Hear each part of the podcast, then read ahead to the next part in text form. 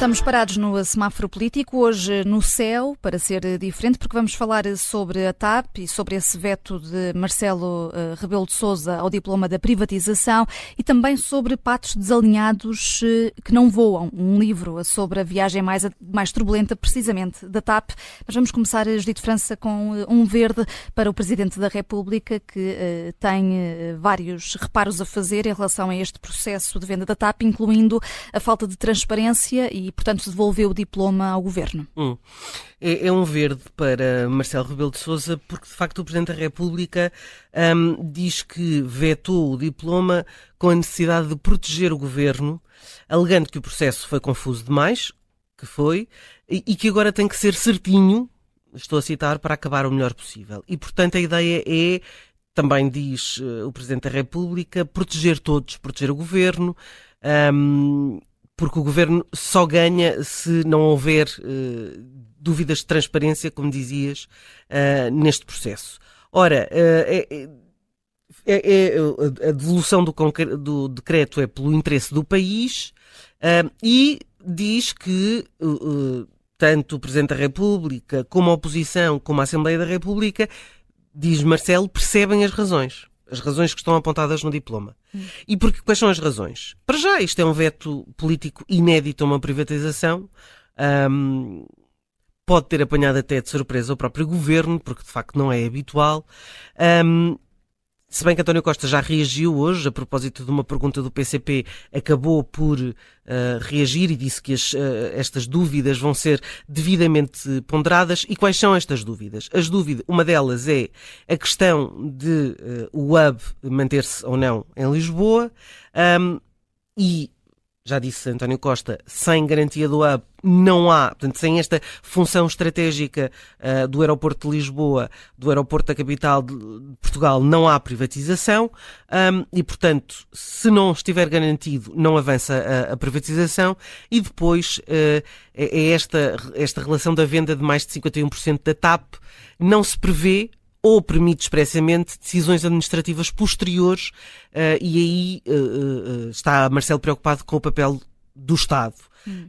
Um, o governo diz que o último critério de todos é o preço, que o primeiro é preservação da importância estratégica.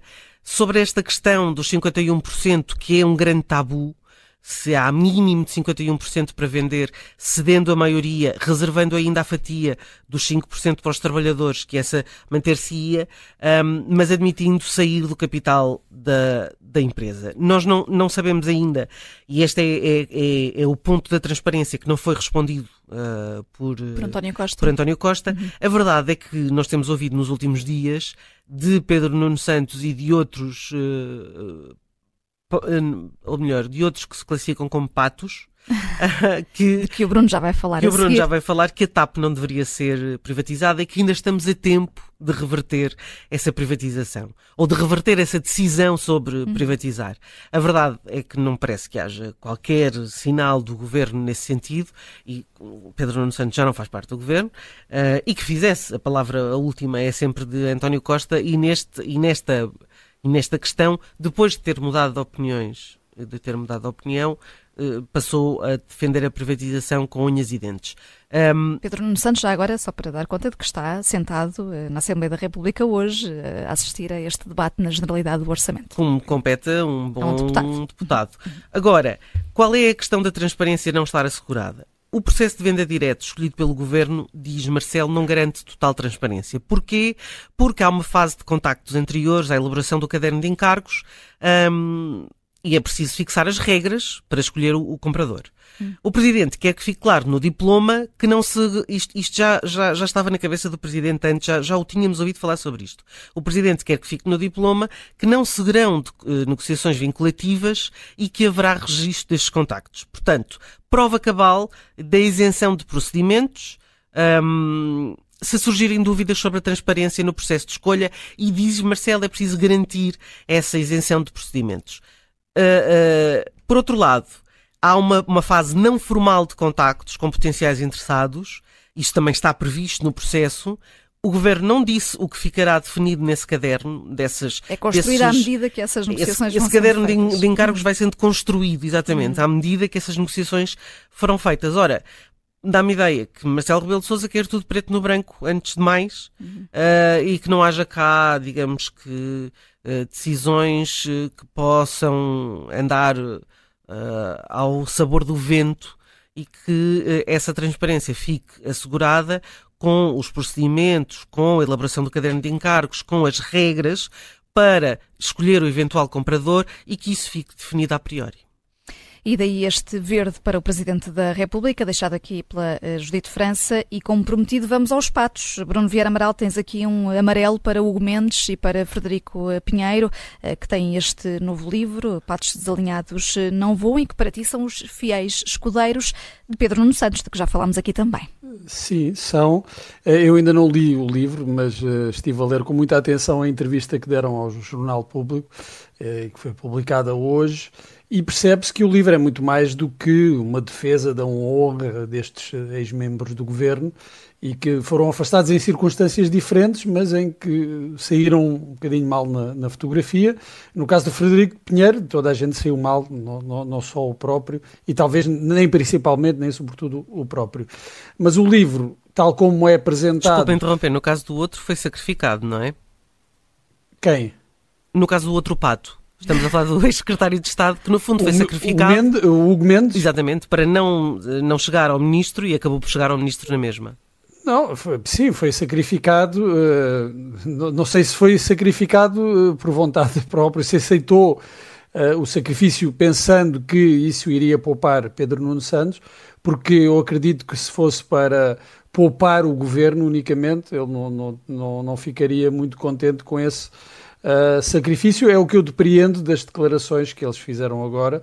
Uh, o livro dizia, tal como é apresentado pelo, pelos autores, vamos confiar uh, no, na clarividência dos autores, é uma defesa política da ação política, não só dos, dos próprios, mas, sobretudo, de Pedro Nuno Santos, porque o livro visa defender a ação de, de Pedro Nuno Santos. Eles próprios dizem que o livro surge porque a Comissão Parlamentar desfigurou o trabalho de muita gente, o trabalho de muita gente na TAP, e, na prática, então estão a reconfigurar com, esse, com este livro, estão a restaurar o trabalho que foi feito. Uh, só que para se restaurar alguma coisa, isto também alguém tem de perder. E quem sai a perder pelas declarações que os dois fazem, é claro, o governo. Um, Frederico Pinheiro diz de uma forma muito clara que o governo tem de justificar de forma realmente fundamentada esta decisão de vender a maioria do capital da TAP e que ainda não o fez. E não acreditam, esta é outra afirmação muito clara, muito inequívoca, que vendendo a TAP, muito provavelmente, ou quase certeza, o governo não vai conseguir manter o hub em Lisboa, que é uma das promessas de, do governo. Aquilo que dizem é que o governo está não só a querer vender a empresa, mas também a ilusão de que, vendendo a empresa, pode continuar a mandar nela. E mesmo que não digam claramente que isto não aconteceria se Pedro Nuno Santos ainda fosse ministro das infraestruturas, sugerem que muito dificilmente isso aconteceria. Eu não sei até que ponto, até quando é que Pedro Nuno Santos conseguirá manter a isenção no meio deste, desta vá, tempestadezinha. Mas é claro que uh, os dois estão a falar em nome de Pedro Nuno Santos, ainda que ele não lhes tenha passado procuração, hum. mas uh, estão a defender o, o, o ex-ministro e uh, não digo a deixá-lo numa situação difícil, porque eu acho que esta situação convém. Eles estão a dizer aquilo que o próprio Pedro Nuno Santos neste momento não pode dizer. É que o, erro, o governo está a cometer um erro com a venda da TAP e não está a conseguir fundamentar devidamente essa decisão de vender a, a maioria do capital da TAP. E, portanto, este amarelo eh, do Bruno Vieira Amaral, portanto, hoje tivemos eh, os eh, patos a voarem num voo da TAP, no semáforo político. Amanhã aterramos de novo no semáforo. Até lá.